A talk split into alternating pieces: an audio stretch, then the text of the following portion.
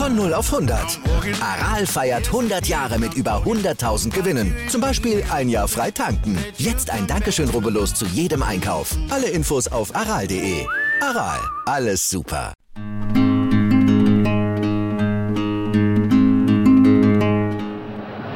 Und der GAK setzt auf Igor Bamic. Er ist so etwas wie ein Derby-König, hat die Hälfte seiner Tore für den GAK gegen Sturm in Tabis geschossen. Der GAK mit drei Spitzen, mit Bamic, mit Aguekbo und Brunmeier. Guter Besuch, 13.000 Zuschauer im Schwarzenegger Stadion und es entwickelt sich ein flottes, ein schnelles, ein temporeiches Spiel. Da ist Pamic schon 10 Minuten nach Beginn der zweiten Hälfte. Das durchaus verdiente 1 zu 0, denn in dieser Phase spielt nur noch eine Mannschaft und das ist der GAK. Und die GAK-Fans haben allen Grund zum Jubeln. Die Flanke von Adi Hütter genau auf Bamic. Popovic steht viel zu weit weg und der GAK führt mit 1 zu 0. Bamic, er ist der Derby-König von Graz in den letzten beiden Jahren. Brummeier, Idealpass auf Pamic und das ist die Entscheidung. 65. Minute, 2 zu 0. Und von seinen zwölf Toren für den GAK hat Igor Bamic sage und schreibe 50 Prozent, nämlich 6 gegen Sturm in Stadtderbys erzielt. Die Entscheidung zum Derby-Sieg für den GAK durch Igor Bamic, das 2 zu 0. Ja, ich habe vor dem Spiel zu unserem Co-Trainer gesagt, dass ich will jedes Spiel gegen Sturm spielen, weil äh, ich habe bis jetzt auch Glück gehabt, dass ich habe viele Tore gegen Sturm gemacht und heute hat auch, auch, auch gepasst.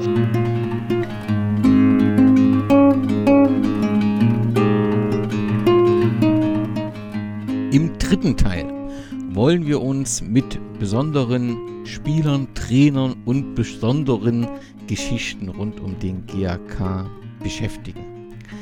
Wir haben ein Name ist schon gefallen, nämlich der Name Rudolf Hütten. Ähm, deswegen, weil wir gesagt haben, oder weil du berichtet hast, dass äh, dort, wo das Casino-Stadion war, noch eine Gedenktafel äh, etabliert ist. Das heißt, es scheint ein ganz besonderer GAK-Spieler bzw. Tormann gewesen zu sein. Was zeichnet ihn aus? Warum gedenkt der GAK ihm besonders? Ich glaube, zu ihm gibt es auch ein Buch, wenn ich das. Äh, genau, das ist kurz ein oder zwei Jahren erschienen, genau. Es gibt einen der externen GRK-Historiker, die ähm, zu Rudi Hiden forschen. Das ist einer der Links, den du da ja dann ähm, ähm, geben wirst, der auch ein äh, äh, auch sozusagen physische Sammlung über ihn hat, die auch in den Räumlichkeiten des Steirischen Fußballverbands ausgestellt sind. Also auch da zugänglich sind, wenn man das sozusagen vorher ankündigt. Rudi Hieden äh, ist, ist Grazer, äh, hat ähm, beim GRK Fußballspielen angefangen, zunächst im Feld, wurde dann von einem der damaligen Trainer ähm, äh, sozusagen einmal ins Tor beordert äh, und hat dort gute Leistungen gebracht. Ähm, war dann so ab 6, 25, 26, 27 äh, dann äh, im Tor und ist dann 1927 als, als Spieler zum WRC nach Wien gewechselt das, also das sozusagen als, als junger Bursche, 18, 19, den großen Schritt nach Wien in die Profiliga. Und Hieden ist der Torhüter des Wunderteams, des österreichischen Wunderteams, das ab äh, in den 30er Jahren quasi ähm, Fußball Europa in Angst und Schrecken äh, versetzt hat. Und äh, das ist sozusagen, da, und seine Karriere begann eben beim, beim GAK. Ähm, er hat sogar noch wenn ich das richtig in Erinnerung habe, ein, äh, ein einziges Amateur ähm, äh, Teamspiel für den GRK bestritten, bevor er dann eben nach Wien gewechselt ist.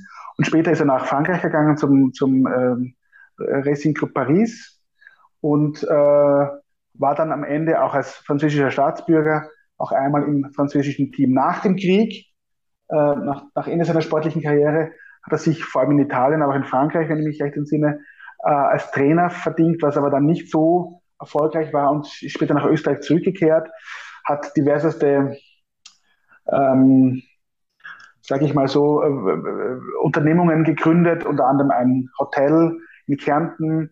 Äh, da gibt es die Geschichte, dass er dann, äh, dass der GRK dort stehen bleiben wollte äh, und um zum Mittagessen nur hat er leider nichts eingekauft. Also das sind dann so diese, diese Geschichten. Er Er hatte dann irgendwie äh, ein Krebsleiden und musste ihm ein Bein amputiert werden. Er hatte dann als nicht mehr Österreicher kein Anrecht auf eine ähm, Pension, also auf, also auf eine Rente. Und die hat er dann mit Hilfe von seinen alten Freunden, man muss ja bedenken, die damaligen Funktionäre, also 60er, 70er Jahre, das waren ja alles noch Spielkameraden von, von Hieden, also die kannten den sehr gut, gab eine Spendenaktion und äh, letztlich ist er 1973 dann verstorben, also sein Tod wird sich nächstes Jahr äh, zum 50. Mal jähren, da werden wir sicherlich auch ähm, uns auch dazu mit einem Bericht einstellen. Und das würde ich mal sagen, ist sozusagen der erste große Grazer Fußballstar. Der kam auch oft zurück, ähm, auch, in, auch in seiner Zeit, wo er schon beim WRC und in, und, in, und in Paris war und hat sozusagen die, die, die, die Verbindung gehalten. Ähm, also das war schon äh, ein, das ist schon eine, eine ganz besondere Persönlichkeit. Ich glaube, das ist sozusagen neben dem, neben den, den, den Vereinsgründern und so dem Franz Ircher sozusagen als Spieler und, und das ist sozusagen eine dieser, dieser, äh, dieser wichtigen Persönlichkeiten, auch wenn er nur kurz äh, letztlich äh, auch äh, beim GK war, die so in Erinnerung geblieben sind. Die Vorzeichen für ein interessantes Spiel waren gegeben, herrliches Fußballwetter und ein nahezu voller Sturmplatz an die 10.000 Zuschauer. Sturm bestimmt dieses Spiel in der Anfangsphase der GAK sie defensiv aus einer gesicherten Abwehr mit Vidovic und da Jutti mit einem guten Kopfball. Vidovic ist Libero und Trainer Freidel hat zwei manndeckende Vorstopper aufgeboten. Deveskovi und Marco. Schiedsrichter Franz Wörer leitet bereits zum zehnten Mal ein Grazer Fußballderby, das heute zum 69. Mal gespielt wird. Und je länger das Spiel läuft, desto offensiver wird der GAK und kommt da plötzlich zu einer Riesenchance. Nessel, 83. Minute und da hat Konrad Glück. Der Ball springt von der Querlappe zurück. Das hätte schon die Entscheidung zugunsten des GAK sein können und da ärgert sich Kurt Nessel. Und mittlerweile sind bereits 93 Minuten gespielt. Schiedsrichter Wörer will schon abpfeifen. Dann noch ein Angriff von Sturm. Hubert Deskarecic und 1 zu 0 in der 93. Minute fällt die Entscheidung. Sturm gewinnt das 69. Derby gegen den mit 1 zu 0.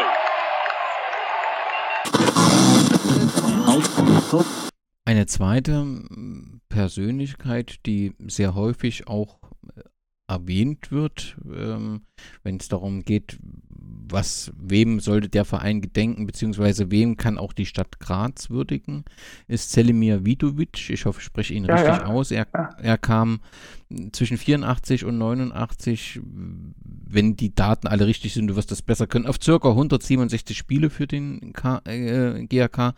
Und er muss aber ein unumstrittener Führungsspieler gewesen sein. Aber ganz offensichtlich die besondere Geschichte, also nicht nur seine, seine ähm, Leistung für den GAK, sondern das auch, was ihm ähm, passierte, als er nach Sarajevo zurückging. Man muss ja wissen, dass ähm, aufgrund der örtlichen Nähe zu, zu, Jugoslawien natürlich sehr viele Spieler aus, aus diesen Ligen äh, in Österreich gespielt haben. Und die haben natürlich erst sozusagen im, im höheren Alter sozusagen auch die Möglichkeit bekommen, ihr Geld im Westen zu verdienen. Da gibt es ja noch den Bernhard Vukasch, äh, auch Savo Ekmicic, unser, unser Jahrhundertspieler, äh, gehört dazu, oder Milan Cekovic. Da gibt es ja dann also wirklich eine, eine, eine ganze Reihe prominentester Namen aus dieser Zeit, die, die da beim GRK tätig waren. Äh, und Vidovic ist auch so einer, der ging also 1983, glaube ich, zum, zum FC Wels. Die sind aber dann irgendwie äh, in Insolvenz geschlittert. Das ist ja auch nichts Außergewöhnliches und ist dann beim GRK gelandet und war quasi eine Erfahrung mit, mit, dem, mit, mit seinem äh, Heimatverein Sarajevo. Natürlich ein Führungsspieler als Mittelfeldstratege, als Libero, äh, auch, ein, auch ein Turm, auch ein un, unendlich eleganter Spieler. Ich habe ihn ja selber noch, selber, selber noch gesehen und hat in die Jahre bis 89 noch beim GRK gespielt und ähm, ähm, gleich in seinem, in seinem ersten Spiel gleich, gleich ein Tor gemacht und so. Das ist, das ist schon, äh, das ist schon eine, ein, ein Legionär, der glaube ich, vielen in Erinnerung geblieben ist, unabhängig von dem, was ihm danach passiert ist. Er ist dann zurückgegangen, er ist ethnischer Serbe, muss man dazu sagen, hat aber eben in, in Sarajevo bei einer Hilfsaktion äh, geholfen im, im Jugoslawienkrieg 92 und ist dabei verschleppt worden, hingerichtet äh, und seine sterblichen Überreste sind irgendwo verscharrt worden. Erst Jahre später erst, erst Jahre später wurden sie gefunden. Es gab eine DNA-Analyse und dann konnte man quasi sich von ihm erst, erst, erst richtig verabschieden nach seinem Heimatverein, wo der Spitzname war Kelly, ähm, ähm, ähm, wo er quasi auch eine Ikone war und wo man auch ganz genau äh, äh, verfolgt hat, wie es in Graz gelaufen ist. Also das war sozusagen für, also für, für beide Vereine ein, ein, ein, ein ganz wichtiger Spieler gewesen. Und äh, dieses Ereignis hat sich ja auch dieses Jahr äh, gejährt und wir haben ihm auch in einem größeren Artikel, wo es um Legionäre ging, äh, sozusagen auch einen, sozusagen einen, einen größeren äh, Bereich gewidmet, weil es eben so unendlich viele gibt, aber wir wollten unbedingt dieses, dieses Datum irgendwie da äh, in Verbindung bringen, weil es natürlich auch eine unendliche Tragödie ist, gerade jetzt aktuell, wie gesagt, ähm, wenn man den Blick nach in die, in die, in die Ukraine nimmt, dann ähm, äh, ja, dann wird man da demütig, glaube ich. Jemand, der ebenfalls eine große Rolle spielt, ist Al mm, Alexei, ja. Mm. Der von 93 bis 2003 wohl 303 Spiele lief. Damit hat er ja die ganze erfolgreiche Zeit mitgeprägt. Genau. Das ist auch, das ist, äh, Alexei ist ein, ist ein Slowene, ist jetzt, glaube ich, äh, im äh, slowenischen Verband irgendwie äh, tätig, war auch, war auch, hat auch den GK trainiert. Das ist so ein F, F12. Ähm, er ist der längst dienende Legionär. Äh, ich glaube, es ist der Prototyp des Sexers, des modernen Sexers. Äh, jemand, der sozusagen wie als Staubsauger vor der Abwehr steht und dann die Bälle verteilt. Ein un, also, also ich, ein, ein äh, unendlich dynamischer Spieler, äh, sehr zweikampfstark. Selten ein Lächeln von ihm zu sehen, sehr, sehr ernst. Äh, es gibt so wenige Fotos, wo er wirklich lächelt. Ähm, ich habe den immer geliebt, weil ich das, das, das ist für mich ein, ein, ein Vollblutspieler und er kam eben in der, in der, in der Zweitliga-Zeit. Es gab da einen mit dem Sava Ekmitic und mit dem Milan Mikovic zwei Trainer aus, aus Ex-Jugoslawien oder, oder in, in, aus dem zerfallenden Jugoslawien damals. Und, ähm, und da war er eher, eher einer davon und äh, hatte bis 2003 die Treue gehalten und eben 230 Erstligaspiele und noch äh, einige Zweitligaspiele eben, dass er eben mit 300, mit 300 Spielen in den Club der 300er eingetreten ist und eigentlich da mit zehn Jahren der längst dienende Legionär war und einfach eine Konstante. Das muss man einfach sagen. Also das ist, ähm, auch wenn da viele andere Namen, äh, Maro Basina, Libos Jonko, äh, Igor Pamic, äh, wer immer da noch äh, äh, nennen ist, äh, äh, das ist einer der, der wirklich, ähm, ja, äh, immer da war. Namen, die in der aktuellen Zeit eine Rolle spielen, sind Marcel Sabitzer bzw. Michael Gregoritsch. Ähm, beide ähm, sind im GAK-Nachwuchs ähm, groß geworden und sind jetzt ähm, dann im Prinzip in der Bundesliga gelandet. Kann man sagen, beide sind ein Beleg für die gute GAK-Nachwuchsarbeit oder ist es auch so ein bisschen mit Zufällen verbunden? Ich glaube, es äh, äh, wie überall braucht es auch Glück und Zufall. Ich meine, die, das ist ja, das sind nicht die einzigen. Man kann ja noch den Valentino Lazaro dazu nehmen, der ist auch aus dieser aus dieser GRK-Akademie. Bisschen vorher Slatko Junusovic, das ist auch sozusagen so eine so eine so eine ähm, rund um die um, rund um die 2000 die Jungs waren ein bisschen später, weil die haben ja theoretisch, die haben ja nie in den in den Kampfmannschaften gespielt. Jusovic ist ja tatsächlich auch noch für die Kampfmannschaft aufgelaufen, auch Teamspieler gewesen, äh, noch, noch äh, in der GRK-Zeit. Ja, es gab tatsächlich so ähm, einen, einen, einen Drive Anfang der 2000er Jahre, als es darum ging, äh, sozusagen ein, eine, eine wirkliche Akademie nach Vorbild internationaler Akademien einzurichten, die damals in, in Liebenau war, in der, in der, in der höheren Internatsschule. Das ist jetzt sozusagen die Akademie, die auch Sturm übernommen hat, dann im Zuge des, äh, des Insolvenzverfahrens ähm, und, und, und, des Konkursverfahrens. Ähm, und da gab es schon sehr viel, äh, Stefan Bosch ist da durchgelaufen, auch die Viktoria Schnatterbeck, die ähm, ähm, österreichische Teamkapitänin von den Frauen, die ehemalige, die jetzt ihre Karriere beendet hat, war da dabei. Also da gab es schon, eine, das ist, war schon eine Kaderschmiede und ähm, auch viele andere noch. Also das ist jetzt sozusagen nur, die, nur der Gipfel des, des, des, äh, des Eisbergs. Und beide Väter, also Werner Kegoritsch ist ja wirklich Eigenbauspieler, Herfried Sabitzer hat lange beim GRK gespielt, war auch Trainer. Beim GRK, da gibt es auch so diese, diese, diese Verbindung über die Väter. Und ich weiß, dass, dass beide immer wieder sich zum GRK äußern, auch gelegentlich da sind, äh, zu spielen oder, oder, da gewesen sind zu spielen jedenfalls. Und ich habe mich ja gestern gefreut beim Freiburg-Spiel, dass, dass der Kreger Junior da wieder zugeschlagen hat. Das ist immer eine sehr schöne Geschichte. Aber wie gesagt, äh, beide haben halt, sind Nachwuchsspieler. Es gibt auch den, äh, die, die Brüder Milinkovic-Savic, die äh da beim GRK damals waren, allerdings in der Jugend damals noch. Ähm, das ist aber dann, also die, die großen Schritte haben alle genannten dann erst nach dem GRK wirklich gemacht. Also Wechsel zu äh, Red Bull oder Gregoritsch dann zu Kapfenberg oder so. Das äh, muss man dann, dann natürlich auch einschränkend sagen. Neben den Spielern gab es auch zahlreiche besondere Trainer beim GRK. Wir haben Hans-Ulrich Tomala bereits ähm, besprochen hinsichtlich der, der Zeit des, des, Wiederaufstiegs in die, die erste Liga. Ähm, besonders ist schon die, das Engagement von Klaus Augenthaler, der hier, glaube ich, seine erste Station als ja. Trainer hatte und dann später im Jahr 2000 zum Nürnberg wechselt. Wie kam es denn zu dieser Verpflichtung? Da gab es, glaube ich, eine Verbindung eines ehemaligen Funktionärs zum Egidius Braun, äh, DFB-Präsident, und da wurde die Verbindung quasi, quasi hergestellt. Ähm, ähm, also da, da, da, kannte man sich. Das ist ein äh, Funktionär, der als äh, Mitarbeiter der österreichischen, äh, des österreichischen diplomatischen Korps in Deutschland jetzt im, im Moment in, in Australien tätig ist. Wolfgang Lukas Strohmeier hat mir das erzählt.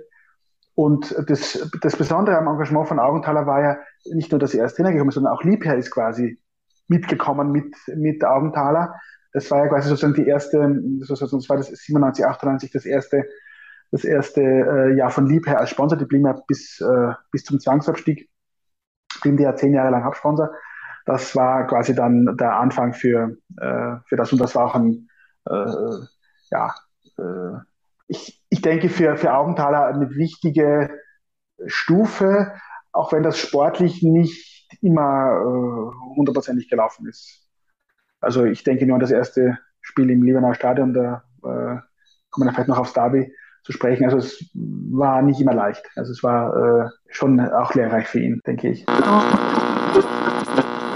Wer weiß, für was gut ist. Lieber verliere ich einmal 4-0, als wie wenn es einzeln ausgegangen wäre. Ich meine, das Ergebnis etwas zu hoch, aber wir haben uns die Tore selbst zuzuschreiben. Ja. Ich weiß nicht, ob der Vastic heilig ist hier in Graz, wenn man mit drei, vier Mann an ihm dort ist und er macht trotzdem die Tore, aber äh, das ist eben die Naivität meiner Hintermannschaft gewesen. Sie haben vor diesem Spiel gesagt, Sie haben als äh, Fußballer und als Co-Trainer kein einziges Stadtderby verloren. Jetzt ist es gleich beim ersten Mal mit dem GRK passiert. Das ist immer irgendwann das erste Mal. Vielleicht ist es ein gutes Omen, dass man das erste Pflichtspiel verliert. Der Franz Beckenbauer hat bei jedem Antritt, ob als Nationaltrainer oder als Bayern-Trainer, immer das erste verloren. Also wenn es selbst dem Franz Beckenbauer passiert ist, kann es ihm allemal passieren. Welche Trainer gilt es noch zu erwähnen oder besondere Trainer, die in der Geschichte des GHK eine Rolle gespielt haben? Naja, Wasser Fallermer habe ich ja schon, habe ich ja schon erwähnt, der äh, als, als Cupsieger-Trainer war. Ich denke, dass August Darek, der zweimal in, in den 80er und den, und den, und den 90er Jahren den, den, den Verein geführt hat, natürlich darf man Walter Schachner nicht vergessen, äh, der ja letztlich als Trainer des, ähm, des Doubles 2004 äh, mitverantwortlich war und äh, auch vom Spielstil her, ähm, glaube ich, dem dann eine weitere Stufe gebracht hat auf, aus seiner Erfahrung aus, aus äh, Italien. Äh, der auch, auch als Spieler schon einmal beim GRK tätig war. Das ist sicherlich ähm, äh, sozusagen von, von, von der sportlichen Sicht her äh, ähm, äh, ein, ein, ein wichtiger Name. Auch ähm, Helmut Zenekovic hat den GRK trainiert. Das war der spätere Teamchef, der ja auch sozusagen für den großen Erfolg in den, in den 70er Jahren mit dem, mit dem dritten Platz gesorgt hat. Auch Hermann Stessel, ein, ein ehemaliger Spieler, hat für den äh, 75 der Aufstiegstrainer, später ja bei aus der Wien etc. auch äh, äh, eine wichtige Persönlichkeit, ist gerade 82 geworden vor, vor, vor einigen Tagen. Und natürlich gibt es eine, Tschikowski war kurzzeitig Trainer, das war aber nicht so ein erfolgreiches Engagement nach, nach Václav, äh, nach Václav Halama. Also es gibt da schon einige, einige Trainer, die ähm, bekannte Namen sind, auch in den, in den ähm, 60er Jahren begann ja sozusagen die ganzen, die ganzen äh, jugoslawischen Trainer äh, in Graz zu arbeiten. Damit kann man auch nicht, auch nicht die ganzen diese ganzen Legionäre mit. Also das ist schon eine sehr breite, äh, sehr breite Breite da. Ja, und dann habe ich versucht, mal so ein paar besondere Spiele oder Situationen rund um den GAK zu finden. Jetzt willst, du, jetzt, jetzt willst du mich testen, ob ich das alles weiß. Und ein, eine Situation gab es wohl im Februar 1975. Da wird äh, erklärt, dass der GAK-Torwart offensichtlich äh, bei der, bei, beim Spiel gegen Wattens in der Kabine blieb in der Halbzeitpause. Kannst du ja, dazu was sagen? Das war Goran Misic, das war 1971, äh, das war gegen Wattens. Wattens, muss man wissen, war damals äh, mit Innsbruck gemeinsam äh, sozusagen auch Erstliga und später als SSW Innsbruck mehrfach österreichischer Meister und Cupsieger als Spielgemeinschaft. Und der Goran Misic ist im, ist, hat, hat ein Tor bekommen, stand aber in der Kabine und hat sich die Schuhe zugebunden. Und da gibt es die, die Geschichte dazu, dass der damalige Kapitän, Walter Koleschnik, äh, sagt, ich habe nicht nachgezählt. Und ich habe danach immer nachgezählt, ob wirklich alle da sind. Der Schiedsrichter hat einfach angepfiffen und es hat einfach der Tormann gefällt. Keiner hat es gemerkt und das Tor ist gefallen. Das Tor war, war natürlich gültig, auch wenn da sozusagen die, die, äh, die Proteste sicherlich groß gewesen sind. Und ehrlicherweise kenne ich die Regel gar nicht, weil normalerweise, wenn ich das sehe, zählt der, zählt der, zählt der äh, Schiedsrichter immer durch. Also deswegen verstehe ich auch Wechselfehler nicht. Das ist ja doch irgendwann auch jetzt auch, auch passiert in einem, in einem Pokalspiel in Deutschland letztes Jahr, ob sich dann äh, zu viele Wechsel durchgeführt wurden, muss ich mir denken, dann kann doch der, der Schiedsrichter, heute der vierte Offizielle, kann sagen, Freunde, das ist vorbei. Also das, das sind so Dinge, die ich nicht ganz nachvollziehen kann, aber egal. Größte mediale Aufmerksamkeit außerhalb des Sports, denke ich hat im April 1999 äh, der GAK bei der Sendung Darüber lacht die Welt mit Habe Kerkeling.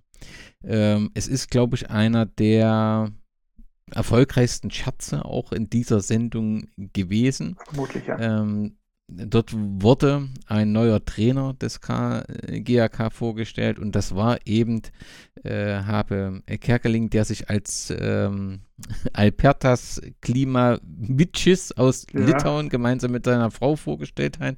Und es wurde eben den Medien vor dem wichtigen Derby gegen Sturm Graz mitgeteilt, dass Klaus Augenthaler den Verein nach Frankreich verlässt. Es gab dann sehr verwunderte Mediennachfragen äh, und äh, es gab dann auch ein Training, was man sah, wo die Spieler dann ähm, sehr irritiert waren und dann irgendwann das Training auch aufgrund der Art und Weise, wie das passieren sollte, verließen. Aber auf jeden Fall ist das heute auch noch vielen rund um den GAK bekannt. Das muss schon, also das war ja letztendlich was Besonderes. Wie ist das in Graz aufgenommen worden? Weil es hat natürlich auch so ein Geschmäckle, dass man sagt, naja, wird sich hier über den GAK lustig gemacht. Letztendlich mit ein bisschen Abstand wird sich, wird einfach mit dem GAK gelacht. Und es hat auf jeden Fall auch einen großen Werbeeffekt. Wie ist das in Graz wahrgenommen worden, diese Sendung? Also nachdem ja Klaus Augenthaler und Peter Svetitz damals als, als Verantwortlicher, der ja darüber informiert waren, war ja ganz klar, dass das, äh, dass das natürlich, die haben den Scherz mitgespielt und natürlich lag es daran eben, dass eben Klaus Augenthaler als auch in Deutschland bekannte Person natürlich da Trainer war. Wenn es irgendwer anderer gewesen wäre, hätte man das wahrscheinlich nicht gemacht. Ähm, ich, ich ich glaube einfach, das ist, ähm, das ist ja, das war damals vielleicht noch leichter als, äh, als heute so eine Aktion zu, zu, zu, äh, äh zu machen. Es ist ja fast, es ist ja fast anarchisch, wenn man das, äh, wenn man das heute anschaut.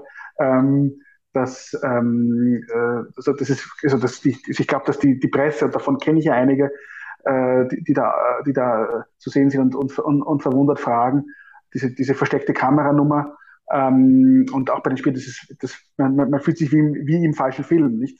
Das ist ja, das ist ja ganz klar. Ich glaube, das könnte man heute in der Form gar nicht mehr machen, weil das einfach äh, kein Mensch so machen würde, heute vor einem so wichtigen Spiel, immerhin ein, immerhin ein, äh, immerhin ein, ein, ein äh, Derby, ich weiß gar nicht, wie es ausgegangen ist, wahrscheinlich haben wir es haben verloren.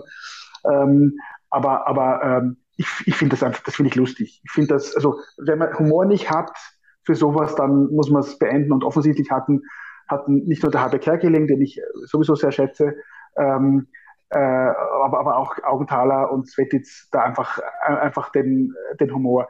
Ich glaube, für die Spieler war es nicht so lustig, weil wenn man sich diese, diese Sachen anschaut, so Enrico Kulowitz und, und einige, die er dann zum, die er dann zum Duschen schickt, äh, und bei ihm ist es ja so, ich, ich bin selber ja vom, vom Berufswegen äh, am Theater beschäftigt. Äh, ähm, man, man, sieht ja bei Kerkeling, äh, dass er sozusagen versucht, das wirklich auszureizen. Also wenn ich das sozusagen jetzt professionell mir anschaue, dann weiß ich ganz genau, der fährt jetzt und wartet eigentlich nur darauf, dass das, dass das explodiert und das ist ja dann auch passiert. Und äh, ich meine, keiner, also ich meine, es gibt immer die großen, die großen Sprüche der 7 Millionen Teamchefs oder 80 Millionen Teamchefs in, in, in, in äh, Deutschland, dass man sagt, äh, man könnte so ein Training leiten, es ist ein bisschen, gehört ein bisschen mehr dazu, als äh, zu wissen, dass man den Ball hin und her spielen kann. Also ich glaube, dass das, das, das großen Respekt äh, bedarf vor einem, vor einem Trainerjob. Und ich glaube, das war auch so ein bisschen der, der, der Hintergedanke, auch, auch von Kerkeling, das ein bisschen so, so auf die, so, so zu zeigen und gleichzeitig auf die Schippe zu nehmen. Und, und, und, und, und das ist ja immer wieder, es wird immer immer, immer, immer wieder gezeigt. Vielleicht kannst du es ja auch dann als Link noch, noch mal anführen. Es ist wirklich köstlich, weil natürlich man merkt eben, wie die Leute, also das, die berühmte Kinnlade runterfällt und keiner versteht wirklich, was da jetzt los ist.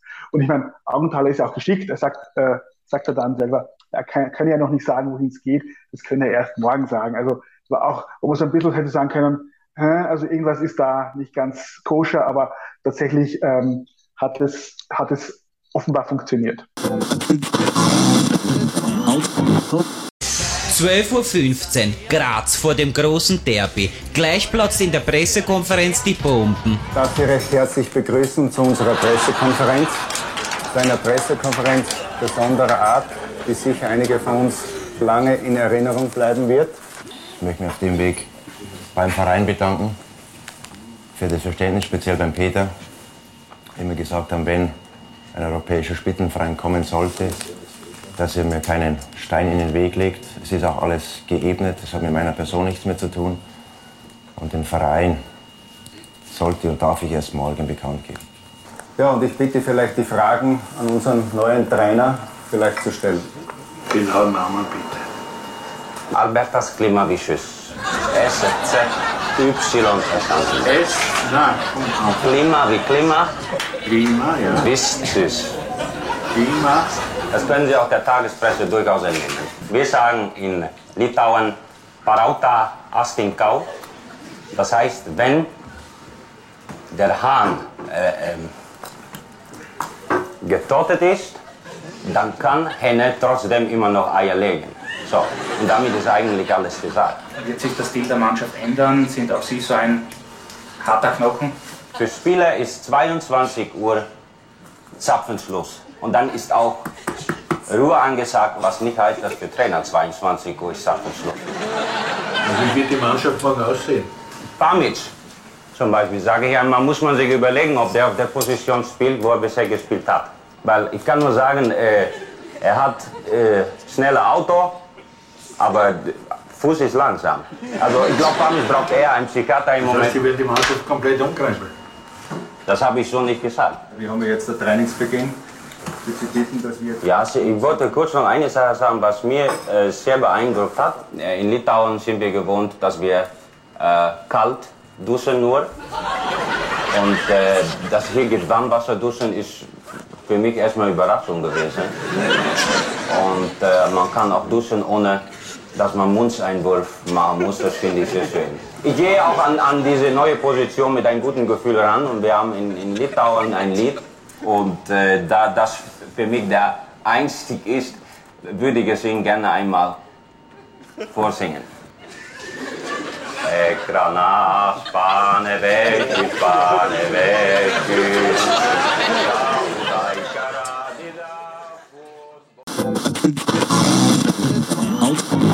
Wer die Bilder sieht, das ist dann eben äh, im Casino-Stadion Genau, das, ist, das war damals sozusagen das, das, das Casinostadion im Zustand des, des Trainingsbetriebs. Also da, da waren wir quasi schon im, im, äh, äh, in, in Liebenau und da wurde der, der, der, Hauptplatz als Trainingsplatz verwendet. Ja. Dann habe ich noch eine besondere Begebenheit gefunden und die fand im April 2001 statt. Es war ein Spiel im Hanapi-Stadion in Wien und dort gab es eine Partie zwischen Rapid und dem GAK und die war noch nicht abgeschlossen und plötzlich gab es ein Pfiff und das war ganz offensichtlich ein Pfiff aus dem Publikum und so fiel aber in dieser Zeit in Tor und der Schiedsrichter musste dann in der Halbzeit diese Torentscheidung korrigieren. Kannst du dazu was sagen? Du hast mich dafür aufmerksam gemacht. Ich ehrlicherweise habe ich das völlig verdrängt, weil das äh, es ist nun mal so, dass man in seinem Leben mit, mit vielen Schiedsrichterentscheidungen äh, äh, konfrontiert ist und, und man hat da vielleicht, hat da vielleicht andere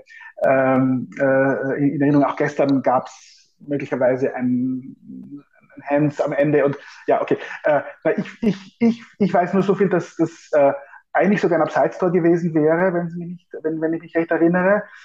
Gab natürlich noch damals keinen Video-Assistant-Referee. Äh, Jedenfalls war es so, dass äh, dem Schiedsrichter nicht ganz klar war, wie er damit umgehen soll. Und er hat wohl mit dem, mit dem Referenten telefoniert, was er machen soll. Und dann wurde sozusagen das Spiel wieder sozusagen auf den, auf den ursprünglichen Stand zurückgesetzt und Rapid hat quasi unter Protest gespielt, äh, weitergespielt, hat dann, glaube ich, aber noch ein Tor geschossen. Also es war irgendwie ein, also eine sehr, äh, eine, eine sehr wirre äh, Geschichte, weil natürlich kann es passieren, dass, dass, dass aus dem Publikum äh, äh da äh, irgendwie, irgendwie gepfiffen wird. Ne? Also das war irgendwie, äh, also ich, ich glaube, man hätte die, diese, die, die Sache wahrscheinlich am Platz sofort lesen, lösen können, aber hat es dann offensichtlich gemacht und vielleicht gibt es auch heute für sowas irgendeine Regel. Man weiß es ja nicht. Auf jeden Fall wurde wurde beantragt, das Spiel zu wiederholen. So Dem wurde nicht stattgegeben, ja, und äh, deswegen ging das so in die Geschichte ein. Aber wer sich die Aufnahmen anhört, es klingt eben wirklich äh, sehr authentisch, dieser Pfiff, und deswegen, das war auch für die Fernsehzuschauer zu hören. Deswegen war das das erste Mal, dass es auftauchte. Es gab eben eine schwierige Entscheidung durch den Schiedsrichter. Und so ging dieser Pfiff in die Geschichte ein und Teil der Geschichte oder Teil des Spiels war der GK. Off offensichtlich sind solche, solche Sachen wie kein Tormann nach der Pause und so ein Pfiff, das, das scheint dem der GRK auch wie in guten, guten alten Jahren als Sportpionier auch immer wieder Neuland begangen zu haben. Die Frage ist ja auch, ob dieser Pfiff aus dem Rapid-Sektor im Hanabi-Stadion kam oder aus dem GRK-Sektor. Oder keine Ahnung. Es ist ja, oder vielleicht jemand ein Bier wollte und gepfiffen hat. Also das weiß, weiß man nicht. Also das sind auch die Dinge, die man. Also ich, ich, ich, ich, ich, ich habe das eh schon gesagt, äh, ich finde solche Geschichten, auch wie diese eingangs erwähnte Geschichte mit Adi Pinter, auch so eine Trainerpersönlichkeit, die, die man vielleicht erwähnen kann, auch als ambivalente Figur, ähm, äh, als, als sozusagen als Personifizierung des Trainereffektes und gleichzeitig des Verpuffens desselben äh, mit dieser roten Krawatte an, an, an, ähm, äh, an äh, Ernst Happel 19, 1987. Das sind aber letztlich die, die Geschichten, die, die Salz in der Fußballsuppe sind. Ist ja, ich meine, jetzt im positiven Sinne. Klar, man diskutiert dann drüber und aber in, rückwirkend 20 oder 50 Jahre später kann man drüber nur schmunzeln und sagen, okay, was war mal, wie, was, wie, wie ist sowas zustande gekommen sozusagen, ja, das ist richtig. Weil du gerade Adi Pinter äh, als Trainer ansprichst, vielleicht das noch zum Abschluss. Habe ich das richtig in Erinnerung, dass er als, als Trainer des FC Pasching genau, äh, genau, und, genau. und dann sein T-Shirt auszog so und die so Kurve? Also darauf wollte ich ja eigentlich hinaus. Adi Pinter hat ja dreimal beim GRK sozusagen unter Anführungszeichen Wunder bewirkt oder, oder, oder hat oder hat oder, oder war oder war ähm, beteiligt. Er war ja äh, den 80er Jahren zweimal Trainer und ist, kam dann 2011 als Trainer von, von Pasching zurück und er hatte immer gesagt, seine erste große Liebe ist der GRK gewesen. Er war ja Jugendspieler, ist dann weggegangen, hatte da irgendwie dann auch den, den, den Hartl kennengelernt und, und, und so weiter und so fort. Und hat dann als Trainer von Pasching sich in, vor den Sektor 22, also vor die Kurve gestellt und hat sozusagen den, das Hemd entblößt und drauf stand in großen Lettern GAK. Das Spiel ging 6 zu 0 für den GAK aus und der war seinen Trainerjob los. Also äh, man, kann es, man, kann es als, man kann es als Provokation oder als, ähm, weiß ich nicht, sonst irgendwie bezeichnen, aber das ist schon sehr bemerkenswert. Heute GRK gegen Basching, die Rückkehr von Adi Binder. Was erwarten Sie sich heute von der Partie? in erster Linie hoffe ich natürlich, dass unsere Mannschaft äh, die drei Punkte heute einfährt. Äh, Gibt es im Umfeld äh, schon erste Reaktionen auf die Rückkehr von Adi Binter? Naja, also was man, ich komme gerade von der, äh, von, vom Kassenbereich.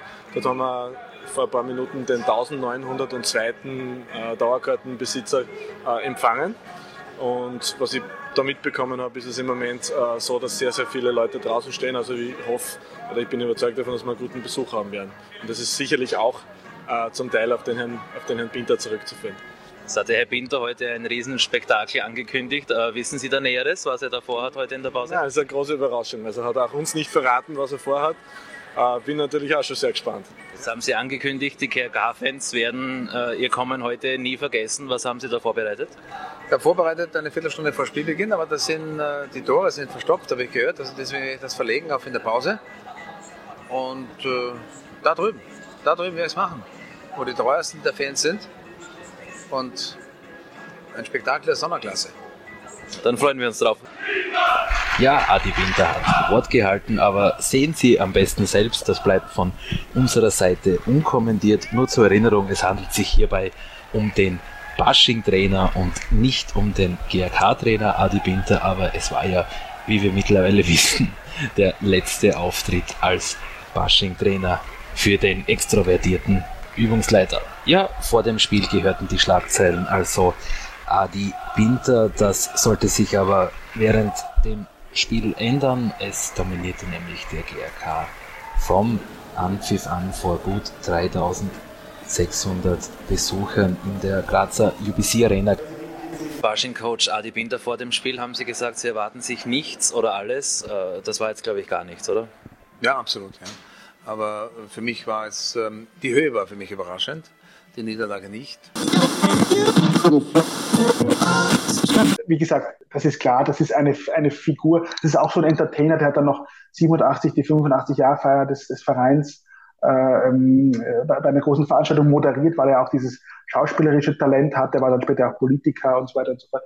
Ähm, das ist schon so, das war natürlich sportlich natürlich äh, kompliziert, weil natürlich mit viel, also das ging vielleicht damals noch mit viel ähm, äh, guten Zureden und, und, und, und so äh, und, und, und, und seiner Emotionalität und dem, und dem Großmachen von Spielern. Das geht bis zu einer bestimmten Grenze, aber dann halt danach nicht mehr. Also ich bin auch so ein bisschen ein, skeptisch, was den Trainereffekt per se betrifft, weil ich glaube, dass man das nur durch harte Arbeit und durch gemeinsame harte Arbeit hinkriegt und nicht dadurch, dass man alle paar Wochen den Trainer wechselt oder alle paar Monate irgendwie den Trainer austauschen möchte. Das ist, halte ich eher für äh, schwierig. Im vierten Teil wollen wir uns dem Derby Sturm gegen GAK oder GAK gegen Sturm widmen. Der Hintergrund ist klar, am 19. Oktober gibt es oder je nachdem, wann die Hörerinnen und Hörer den Podcast hören, gab es seit vielen Jahren wieder ein äh, Derby, was nicht nur die Stadt Graz, Graz sondern ganz Fußball Österreich äh, in Aufruhr äh, bringt. Und da wollen wir uns natürlich, äh, wenn wir schon mit Wolfgang so jemand haben, der die GAK-Geschichte kennt, äh, mit der Derby-Geschichte äh, beschäftigen. Wenn ich es richtig gefunden habe und du wirst es entweder korrigieren oder bestätigen, gab es das allererste Derby zwischen dem GAK und Sturm im Mai 1910. Und es gab, äh, der GAK verlangte als Veranstalter keinen Eintritt. Warum denn? Äh, ich glaube, weil die zweite Mannschaft äh, gespielt hat und Sturm gegen die erste. Das ist schon mit der ersten. Das ist so die, der Hintergrund. Das ist richtig. Ähm, wo, wobei man natürlich sagen muss, das der damaligen Zeit, da war faktisch jedes Spiel ein Derby. Es gab ja am Anfang die Rivalität mit dem ASV, also mit dem Akademischen Sportverein, dann äh, mit dem GSV oder mit der GSV eigentlich eine Abspaltung des GAK und das, an dritter Stelle kam dann Sturm. Sturm ist ja 1909 gegründet oder 1909 hat man sich zusammengefunden. Der Verein ist ja erst etwas später gegründet, also 1912. Und ähm, also 1910 das, das, das, das erste Spiel im Mai äh, gemacht und ähm, äh, am, im, im Oktober, am 25. Oktober 1910 sind die Kampfmannschaften äh, zum ersten Mal äh, aufeinander getroffen. Natürlicherweise hat äh, der GRK da äh, gewonnen, also die, gerade die zehn Jahre oder, oder acht Jahre längere Existenz, also die längere Existenz äh, hat natürlich auch die, den sportlichen Ausschlag äh, gegeben. Ähm, und ähm, bis zum bis zur äh, bis zum ersten Weltkrieg gab es dann insgesamt 38 Spiele unterschiedlicher Mannschaften, überwiegend mit Siegen des, äh, des GRK. Und es gab, und das ist ja ein bisschen eine, eine Diskussion, oder keine, Diskussion, ist eigentlich, eigentlich ganz klar, wir reden äh, am ähm, 19. Oktober vom 199. Zusammentreffen und nicht vom 198. Zusammentreffen in einem Pflichtspiel, wenn man es ganz ernst nimmt, ähm, nämlich am im äh, September 1913 gab es im Rahmen des schon erwähnten Grazer Messepokals das erste Pflichtspiel im weitesten Sinne äh, äh, gegen äh, Sturm und das äh, ist damals auch mit 13-0 äh, für die, äh, auf die Seiten der Roten gefallen und die Athletiker haben dann auch den äh, Pokal zum dritten Mal gewonnen und damit ist es auch in ihren Besitz übergegangen. Also es ist die, es heißt immer Meisterschaft, wir gegen eigentlich sind es Pflichtspiele, weil die Meisterschaft, es gibt es gibt auch noch Pokalspiele, also es sind so ein paar Dinge, die da die, da, die da mit hineinspielen. Also eigentlich, wenn wir von Pflichtspielen sprechen, wäre das am, am 19.10. das 199. Grazer Lokalderby, wie man es eigentlich richtig nennt, weil es ja eben eine, ein Spiel in der, in, der, in der Stadt ist. Aber so die richtig große, die richtig große Rivalität beginnt erst in den 20er Jahren. Ganz kurz nochmal, darf ich nochmal ganz kurz, das allererste erste Mensch der Kampfmannschaften. Ist das richtig mit dem 25. September? 10. 10. 1910, na so ist es. Und jetzt die Frage des, Entschuldigung, dass ich dich unterbrochen habe, wann wurde es wirklich eine Rivalität? Das war natürlich klar mit, mit dem Meisterschaftsbeginn, weil bis dahin waren das Spiele im Prinzip bis auf dieses eine Freundschaftsspiele.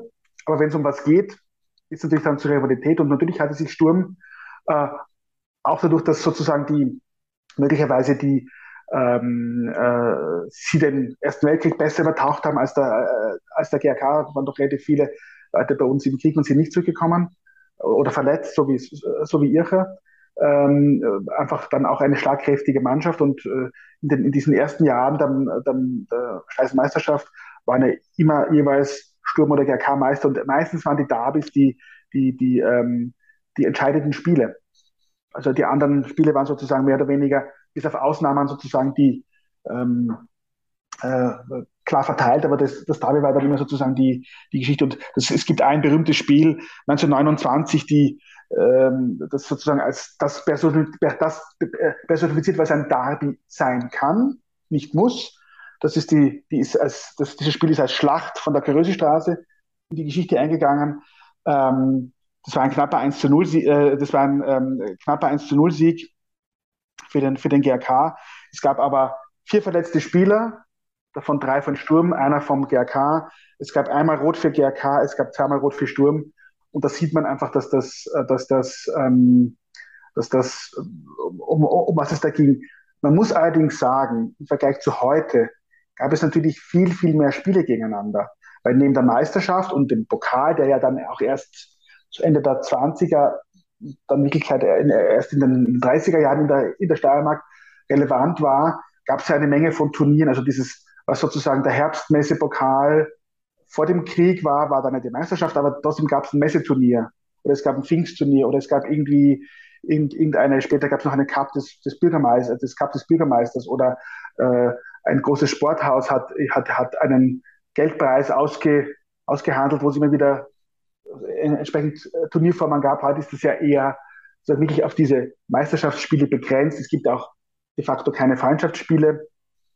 Ähm, das sind so, das sind so Dinge, die, äh, die man damals wissen muss. Also das war sozusagen, und die Stadt war auch noch viel enger beisammen im Sinne von, äh, damals war sozusagen Graz noch kleiner und das, man saß quasi aufeinander. Deswegen denke ich, dass die Rivalität einfach da auch äh, einfach eine andere war, als, als, es, als es heute war. Aber natürlich, damals ging man auch mit Hut und Krawatte und Anzug auf den Sportplatz. Also man kann sich dann auch fragen, ob dann bei den gut situierten Herren auf beiden Seiten, sind ja beides bürgerliche Vereine, ob das, ob man da nicht sozusagen auch manchmal sozusagen seine gute, seine gute Kinderstube gelegentlich vergisst auf der, äh, auf der Tribüne. Offensichtlich, ich habe natürlich auch so ein bisschen geguckt, wo gab es äh, Skandale oder wo ist was passiert. Ich habe dann 1926 noch ein Spiel gefunden, wo es wohl eine Ohrfeige ja, gegeben ja. haben seins. Da gibt es immer wieder, immer wieder Geschichten. Es gibt ja auch dann diese, also äh, es gab ja dann auch immer wieder, das ist ja dann auch später nochmal äh, der, der ähm, ähm, äh, wenn, Sp es Spielerwechsel gab von den einzelnen Vereinen. Also das war damals ja auch ein riesen, riesen, riesen, riesen äh, Heinz Schilcher zum Beispiel, der spätere Sturm, sportliche Leiter von Sturm, wechselte vom GRK zu Sturm und hat dann danach seine große Karriere gemacht. So war es auch in den 20er Jahren, dass eben Leute, also das sind immer diese, also das, da wurde schon ziemlich, und natürlich war das auch damals in der Presse ein gefundenes Fressen, solche Dinge, äh, solche Dinge zu, zu ähm, äh, aufzublasen und äh, äh, groß zu machen, natürlich. Da gibt es zig solche Geschichten. Die, der höchste GRK bzw. höchste Sturmsieg, ist es richtig, dass 1958 mit dem 6-1, ja. Wie kam es zu diesem hohen Ergebnis? Ich, es ist einfach tatsächlich so, dass in dieser Zeit Sturm äh, mehr oder weniger eine Fahrstuhlmannschaft war und sehr, sehr häufig nicht in der ersten Liga vertreten war. Und dass das da einfach eine Überlegenheit. Ich erinnere mich an das, an das erste Derby nach dem Krieg, 10 zu 1 für Sturm. Also das sieht man einfach, dass es dann sportlich einfach die Wertigkeiten gab. Es gab dann ja auch Ende der 90er Jahre sehr, sehr viel hohe Sturmsiege. Es gibt dann wieder 2003 ein 5-0 für uns und 2004 wieder ein 4-0 für uns. Also das sind, das sind so Dinge, die ähm, immer wieder reinspielen. Das häufigste Ergebnis war wohl ein 1 zu 1. Es gab also Jahre, wo, wo, es, tatsächlich äh, man sich immer schön die Punkte geteilt hat, aus welchen Gründen immer. Das führte auch dazu, dass man sozusagen sogar Preise ausgesetzt hat.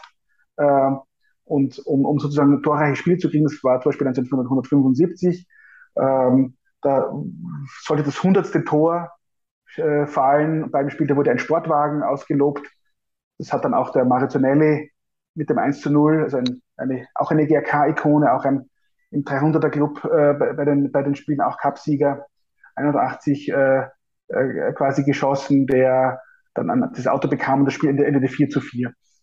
Also es gibt auch diese Spiele, ich, ich habe auch, äh, es gibt auch Spiele, die 4 zu 5 ausgehen. Also das können torreiche Spiele sein, aber eben auch dieses klassische 1 zu 1 ist tatsächlich, ist tatsächlich, ähm, ist tatsächlich äh, häufig vor. Es gibt ein entscheidendes Spiel, auf, auf das würde ich schon ganz gern näher eingehen. Äh, ich hab, ich hab, wir, wir haben ja in, der, in, der, in dem Teil, wo wir uns über die, über die äh, Entwicklung nach dem Krieg äh, äh, unterhalten haben, davon gesprochen, dass Sturm in den 40er Jahren, Ende der 40er Jahre auch als, als Staatsliga-Club äh, äh, sozusagen es sich etabliert hat als Gründungsmitglied der, äh, der Staatsliga und der GK in der, Land, in, der, in der Landesliga blieb und eigentlich alle wichtigen Spiele, Steirisches Cup-Finale etc. immer verloren hatte. Und es gab in der, in der Winterpause der Saison 49, äh, 50, 51 einen, äh, ein freundschaftliches Derby, äh, das so eine Zeitenwende eingeleitet hat. Das hat nämlich der GRK gewonnen, weil es einfach das effektivere Stürmerspiel hatte. Das wurde damals auch in den, in den, in den Zeitungen ents entsprechend äh, ähm, äh, beschrieben. Und tatsächlich war es so, dass in weiterer Folge, bis auf das erste, glaube ich, das erste Derby 51, dann 13 Jahre lang, also von 52 bis in die 60er Jahre hinein, Sturm kein einziges Derby gewonnen hat. Zum größten Teil auch, weil sie nicht in der Liga gespielt haben, aber zum wesentlichen Teil auch, weil der GRK einfach spielstark war und einfach überlegen war. Dann gibt es natürlich die Frage, was sind die Spiele mit den größten Zuschauerandrang? Und da war es wohl 69 und 77 so, genau. dass diese 20.000. Genau, also das alte Liebenauer Stadion hatte so ein Fassungsvermögen von 20.000, eine gedeckte Sitzplatztribüne und sehr viel Stehplatz und da haben sich dann 20.000 Leute Stadion gedeckt. Das scheint die, das ist aber, das sind aber so, so Zahlen ich, aus, aus, aus diesen Zeiten, die man vermutlich nicht wirklich hundertprozentig nachvollziehen kann, aber das scheinen die beiden ähm, äh, Spiele mit, den, mit dem größten Zuschauerandrang gewesen zu sein. Das ist, äh, das ist richtig, ja. Genau, 69 gab es ein 1 zu 1 vor genau. 20.000 Zuschauern und im Dezember 77 gab es einen 3 zu 1 Sieg des GAK vor ebenfalls diesen 20.000 Zuschauern. Gab es auch mal Zeiten, in denen das Derby wenig Zuschauer zog, nicht so anzugsstark war oder war das eigentlich immer in hatte das immer eine große Anzugskraft? Also es ist, es ist ja traditionellerweise hat der Sturm den größeren Anhang. Es ist dann immer so, war immer so, so dieses, war Sturm der Ausrichter, war meistens ausverkauft, auch in, auch in Liebenau war der GRK-Ausrichter, war es immer ein bisschen weniger, weil das, der GRK-Anhang immer so ein bisschen schwer zu ähm, aktivieren ist bis heute. Und das wird sich, es gab ja dann auch, auch Davis in der, im, im Anfang der 90er Jahre im, im, im mittleren äh, Playoff. Ich entziehe mich 92, 93 gab es zwei Davis, das war dieses, damals dieses Playoff-System, sozusagen mit diesen mit Übergängen erste Liga, zweite Liga quasi und, und Abstieg zweite Liga. Und ich erinnere mich dann, dass, dass, wir, dass wir beide Derbys gewonnen haben, 93, also 94, äh, ne, 93 im Frühjahr und trotzdem nicht aufgestiegen sind, aber dafür Sturm die Klasse gehalten hat. Also, und da waren auch immer äh, die Stadien relativ voll. Also die beiden eigenen Plätze hatten ja so eine Kapazität, GRK knapp unter 10.000 jetzt abgesehen von diesen äh, Spielen, wo das vergrößert wurde und Sturm knapp über 10.000, das war dann sozusagen so die, sozusagen so die Größenordnung äh, der Zuschauer, außer man hat eben das Spiel aus Gründen, Abendspiel oder großer Andrang eben nach Liebenau verlegen müssen. Ich glaube, die Stadioneröffnung am 9. Ja. Juli 1997. Ähm, das war ein schwarzer Tag. Na, dann war das dieses 4 zu 0, deswegen ja. schwarzer Tag und äh, äh, das war offensichtlich ein relativ eindeutiges Spiel, ja. oder? Ich war, da, ich, ich war dabei. Ähm, das war nicht schön. das war nicht schön, das war nicht schön. Äh, ich glaube, da waren, äh, ich glaube, da war auch Augenthaler überrascht äh, über das, was Derby wirklich heißt in Graz. Ich glaube, die waren, das ging auch relativ schnell, wenn ich mich recht entsinne, mit den, mit den, mit den, mit, mit, mit den Toren. Das war eine eindeutige Sache, da war nichts zu holen. Es hätte natürlich ein Volksfest werden, äh, werden sollen. Äh, das neue Stadion, äh, es wird mit dem Derby eröffnet. Äh, die Zukunft ist jetzt rosarot und es geht weiter. Und dann gibt es sozusagen so ein relativ eindeutiges Spiel. Ich, äh, ich weiß noch, dass der Václav Hallermer auch da bei dem Spiel war und es gibt die, die Geschichte, dass dann bei der Rückfahrt in der Straßenbahn äh, ein GRK-Fan gesagt haben soll, mit ihnen wäre das nicht passiert. Also das sind auch so diese Geschichten, die dann da, die dann da, also auch wieder, auch wieder diese Verbundenheit, auch fast 20, also 16 Jahre, 15 Jahre später, wo, äh, wo Hallermann dann nicht mehr Trainer war, oder zwischenzeitlich war sie auch nochmal, aber nicht so erfolgreich. Ähm, äh, das, das, ja, das sind, das sind so diese, diese, äh, diese Geschichten. Aber das gehört dazu. Ich finde, dass das äh, ja auch so ein, es muss ihn, also äh, ein Derby ohne Sieger ist langweilig. Es muss einen Sieger geben. Das wirst du selber, selber ja wissen, das ist so. Es geht nicht anders. Die kleine Zeitung bezeichnet das Derby aus 1999 als dramatischstes Derby aller Zeiten. Nun weiß ich nicht, ob du das gerade als GHK-Historiker, äh, der eben einen größeren Blick hat, äh, das teilst. Es geht um das Spiel am 22. Mai 1999, wo es dann lange Zeit 1 zu 1 äh, oder zum kurz vor Ende des Spiels 1 zu 1 stand und dann äh, der SK Sturm den 2 zu 1 Siegtreffer in der 93. Minute erzielte und äh, Sturm gewinnt, bleibt Tabellenführer und wird dann eben eine Runde später Meister. Das mag wahrscheinlich eher aus Sturmsicht ein dramatisches So ist es. Das ist, das ist, glaube ich, die Geschichte. Ich habe schon gesagt, die, die Zeit so die, die Zeit kurz vor der Jahrtausendwende war wieder so ein, so ein kleiner Knick nach unten sportlich, aber man hat dann äh, trotzdem immer wieder den Europacup und natürlich war das, das waren dann sozusagen diese, diese Meisterjahre von Sturm. Und ich meine, es ist nicht das erste Derby, ich erinnere mich auch an, an Derby in den 80er Jahren, wo es dann auch lange 0 zu 0 stand und dann in der 90. Minute damals noch oder 89. Minute damals das Tor für Sturm in, in, in der Kurve. Das ist ein typisches, das ist eine typische Derby-Geschichte, dass, dass es in Spitz auf Knopf steht. Das sind ja meistens nie schöne Spiele, sind meistens rassige Spiele, viel Kampfkraft, viel Diskussion, viel Fouls, viel und dann gibt's halt mal den Lucky Punch und in dem Fall war das, war das so. Und ähm, ähm, das äh, ist sicherlich aus der Sicht geschrieben und das ist, das ist ja auch in Ordnung, weil natürlich, äh, wenn es anders gewesen wäre, wäre wär vielleicht das mit, mit der Meisterschaft von Sturm nicht, nicht, nicht gewesen. Aber ich bin ja nicht der, äh, nicht der, äh, der äh, Freiheitshistoriker von Sturm, sondern der vom GRK. Deswegen äh, sehe ich das nicht ganz so dramatisch. ja, okay. Äh, vorletzte Frage zum Thema ähm, Derby. Das Derby, was eben das vorletzte der Kampfmannschaften war am 17. Mai 2007 und ist eben jetzt 15 Jahre her. Deswegen ist die Aufregung ähm, groß aus verständlichen Gründen, wenn die beiden Kampfmannschaften im Pokal wieder aufeinandertreffen. Was sind die Erinnerungen an das letzte ähm, Derby, was es eben 2007 gab? Naja, da muss man wieder zurückblenden äh, zu dem Punkt, wo wir über die finanzielle Situation und die, und die Auswirkungen gesprochen haben. Das war, das, das war unsere Abschiedstour, weil klar war, dass wir nicht mehr, auf jeden Fall nicht mehr in der ersten Liga spielen werden, weil durch diese ganzen, Sturm hat ja da in, in diesem Jahr ja auch entsprechend äh, äh, äh, für Lizenzvergehen auch Abzüge bekommen. Also standen ja beide mehr oder weniger am Ende, Ende der, äh, der Tabelle. Und eigentlich war alles auf negativ gestreamt. Es, es, wird eine, es wird eine Watschen geben, also eine hohe Niederlage. Am Ende war es ein knapper 1 zu 0 Sieg. Also es war weder, es war weder irgendwie besonders äh, äh, in die eine noch in die andere Richtung besonders, besonders dramatisch. Äh, und, und äh, der Besuch war natürlich jetzt nicht so wahnsinnig toll, natürlich von, von, von, von GRK-Seite, weil man eh schon wusste, in welche Richtung das geht. Also das, das muss man in diesem Kontext sehen. Also eigentlich ist es, dass, dass, dass, dass, dass, dass es für so lange Zeit das letzte Derby wird.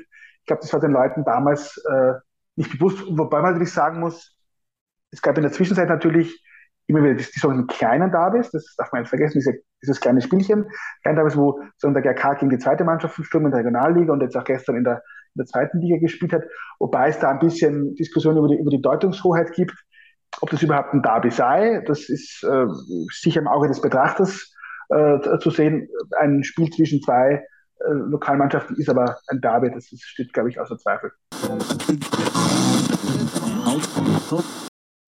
Ich bin im Herrschaftsviertel von Graz in der Dresdersiedlung aufgewachsen und da war ich in erster Linie schwarz-weiß und nicht rot gefragt. Für mich ist unvorstellbar gewesen, äh, Wechsel von, von, von GRK zum Sturm. Also Sturm-GRK-Spiel war immer das Spiel des Jahres. Schon einen Tag vor dem Derby war für mich im, im Bett so, wie ich geschlafen habe, habe mir das ganze Derby durch den Kopf gehen lassen, was ich mache, wie das angehen werde. Ich wollte kein Derby verlieren. Ich habe mich sehr wohl gefühlt, wenn ich gegen Sturm gespielt habe. Mir ist lieber gewesen ein Derby, eine Niederlage gegen Sturm, als irgendwo Sieg gegen Admira. GK und Sturm ist ja in Graz der, die, die zwei besten Clubs. Und wenn du einmal beim GK oder Sturm auch in der Jugend gespielt hast, warst du schon in der ersten Reihe. Ich bin mit so einer Brust über die Stiege gegangen und habe gedacht, Robert, jetzt hast du es geschafft. Und dann muss ich nach dem Fußballerjargon sagen, ich habe 90 Minuten den Ball nur berührt, wenn sie mich angeschossen haben. Wenn, wenn, wenn diese Spieler und die Trainers, wenn die da diesen Fehler machen, dass die auf das Emotionale gehen, dann, dann machen sie Fehler. Und deshalb existiert für mich ein Derby als, als Trainer nicht. Wir sind Meister geworden, haben der Champions League gespielt und jetzt bin ich Trainer. Privat kenne ich eigentlich fast niemand, der privat mit einem GRK-Spieler befreundet war. Trotz harter äh, Kämpfe wurde nie unter der Gürtellinie gearbeitet. Wenn du da fünf Meter drüber geschossen hast, ohne dass du ähm, bedrängt wurdest, ne? also frei zum Schuss, wo man das eh immer trainiert, wenn das, fünf, wenn das passiert ist, in der Grube, haben dich 10.000 Leute ausgepfiffen. Wir haben gegen Köflach einmal mehr Zuschauer gehabt wie der GAK in der obersten Spielklasse gegen die Wiener Austria. Das wird mir auch ewig in Erinnerung bleiben. Das ist, das ist eine Legende, eine Legende, die aber den Vorteil hat, wahr zu sein. Und damit, das ist in einem Podcast, der sich mit einer Vereinsgeschichte beschäftigt und natürlich zeitunabhängig gehört werden kann, immer ein wenig schwierig. Aber da so besonders ist, das 199. Derby steht vor uns. Was hast du für Erwartungen an das Spiel? Ich weiß, dass du selbst nicht vor Ort sein kannst, aber trotzdem wirst du ja mitfiebern und äh, hast natürlich auch Erwartungen. Na, ich glaube, man braucht da gar keine Erwartungen haben, weil äh, zum einen, also, der Verein hat, hat alle Karten verkauft. Das ist schon mal, äh, es war auch ein bisschen Diskussion über das Heimrecht. Das ist ja eine Auslosung gewesen im Cup und da gibt es sozusagen Regeln, ähm, was sozusagen die die Zuordnung des Heimrechts betrifft, die hat der GRK genutzt. Äh, auch zu Recht, wie ich, wie ich meine. Wir, wir brauchen sportlich nicht diskutieren. Sturm ist seit äh, vielen, vielen Jahren sportlich top auf allen Ebenen. Äh, guter Trainer, gute, gute sportliche Leitung, gute Mannschaft, spielen regelmäßig äh, ähm, im äh, Europacup, sind im Prinzip jetzt auch laufend an der Spitze der österreichischen, mit an der Spitze der österreichischen Meisterschaft. Wäre Red Bull äh, nicht so stark, hätten die sicherlich auch den einen oder anderen Meistertitel äh, gewonnen. Ich glaube, sportlich haben wir nichts zu verlieren. Ähm, äh, also man kann dieses Spiel nur gewinnen. Klar, keiner, keiner möchte jetzt sozusagen abgeschossen werden. Da werde ich, da hoffe ich, dass das äh, auf jeden Fall ähm, nicht der Fall ist. Und äh, der Pokal hat immer eigene Gesetze. Es gibt immer wieder Situationen, wo man, wo man nicht also sozusagen aus der eigenen Haut kommt und aber letztlich ist es, letztlich ist es äh, ist es ähm, sportlich eine, eine, eine gibt eine ganz, ganz klare Verteilung. Sturm ist der große Favorit und wir sind sozusagen der, der Underdog, der sich freut über dieses Spiel, äh, weil man auch wieder eine gewisse mediale Aufmerksamkeit äh, dadurch äh, bekommt, nach dem Motto, es gibt uns noch. Es ist auch in Graz nicht ganz unwichtig äh, und auch für unsere Sponsoren und, und für unsere äh, Mitglieder Dauerkarten, die sozusagen das ja auch so ein bisschen tragen, dieses, dieses Spiel. Die haben ja dann sozusagen auch so ein bisschen die, ähm, die Karte mit den, die Karte mit den Karten zugespielt bekommen, was ich ja, was ich, was ich ja sehr, sehr, sehr gut finde. Und ähm, äh, ja, wie gesagt, ich, ich, es ist ja ganz klar, dass, das, dass, dass die Meisterschaft da Vorrang hat und das soll auch so bleiben. Aber natürlich, man sich möglichst gut platzieren will, man hat ja ein Ziel da, sich diesmal in diese, diese Saison in den oberen Regionen zu, zu, äh, zu äh, etablieren. Aber es ist sozusagen ein Goodie in jeglicher Hinsicht. Und äh, ich schaue, dass ich es nicht, nicht, nicht schaffe, nach Graz zu kommen, zum Spiel, weil ich einfach beruflich nicht äh, abkömmlich bin in, in der Zeit. Und äh, mir hätte ein Termin im Frühjahr besser gefasst, also in der nächsten Cup-Runde. Aber das ist halt, man kann sich nichts wünschen. Und äh, ich wünsche ein, ich wünsche ein friedliches Spiel. Das ist das Einzige, was ich, was ich mir wünsche. Und äh, respektvoller Umgang miteinander, dann äh, ist, ist das Ergebnis ist dann, äh, muss man am Platz schauen. Das ist äh, dann so, wie es ist. Wolfgang, ich sage ganz, ganz herzlichen Dank. Das ist äh, ja ein unfassbar umfangreiches Wissen, was du hier angesammelt hast, gemeinsam mit den Unterstützer und deinem Kollegen Michael Rath. Vielen, vielen Dank, dass du uns in die ja, in die Geschichte, in die aufregende Geschichte des GAK mitgenommen hast. Ich äh, wünsche dir, dass all das, was ihr euch vorgenommen habt, äh, in Erfüllung geht, dass die Entwicklung als Mitgliederverein langsam, aber stetig äh, vorangeht und auch der ein oder andere Rückschlag oder die ein oder andere falsche Entscheidung, die man da mal trifft, verkraftet werden kann, damit sowas, was ihr in der äh, Zeit von 2007 bis 2012 oder gerade eben 2012, wo es eskaliert ist, dass ihr sowas nie wieder erleben müsst. Vielen, vielen Dank, Wolfgang. Und dir und dem GAK alles Gute. Dankeschön. Und auf geht's, Rote. Kämpfen und siegen.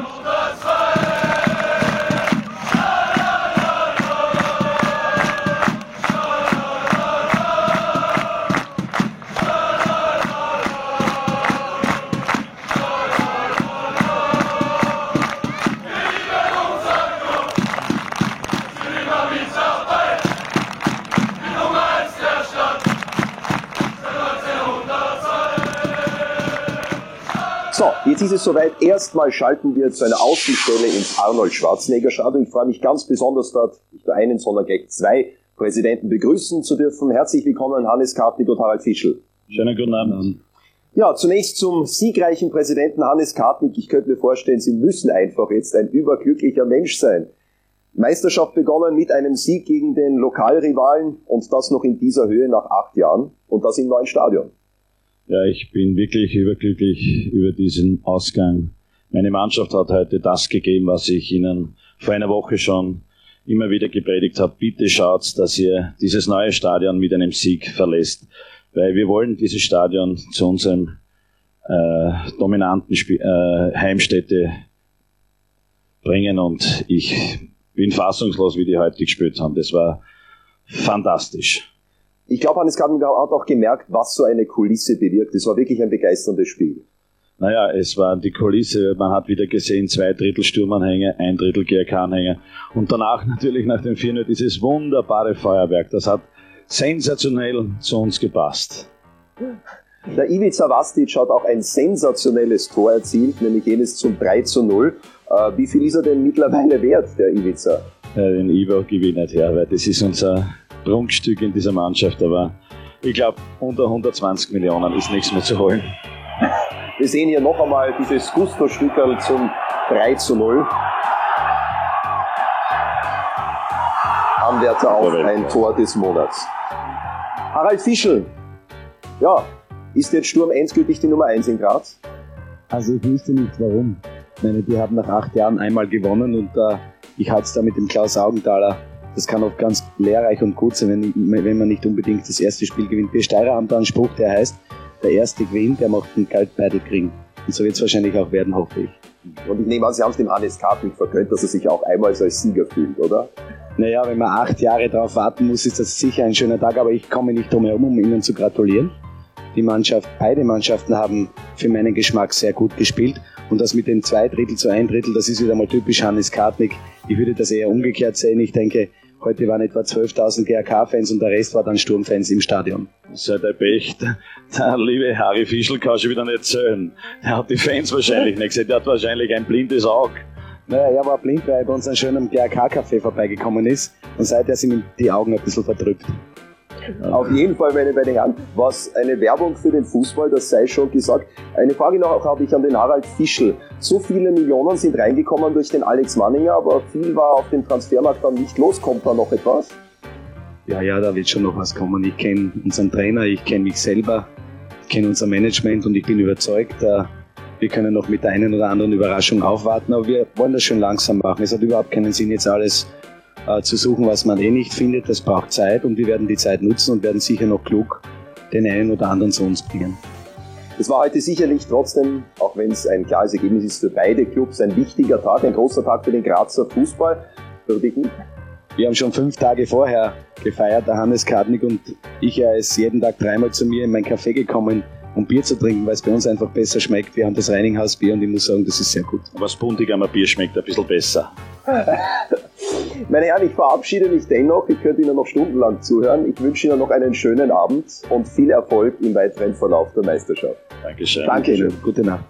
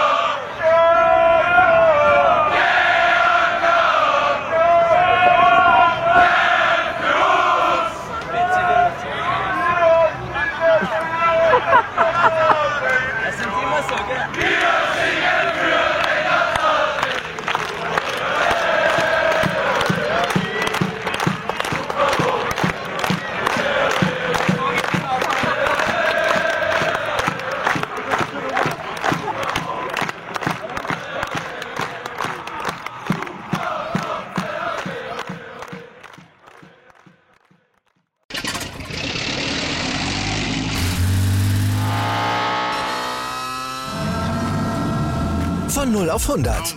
Aral feiert 100 Jahre mit über 100.000 Gewinnen. Zum Beispiel ein Jahr frei tanken. Jetzt ein Dankeschön, rubbellos zu jedem Einkauf. Alle Infos auf aral.de.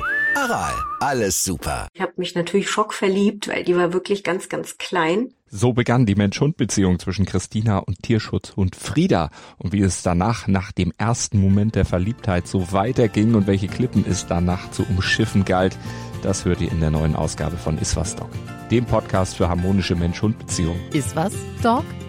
Mit Malte Asmus. Überall, wo es Podcasts gibt.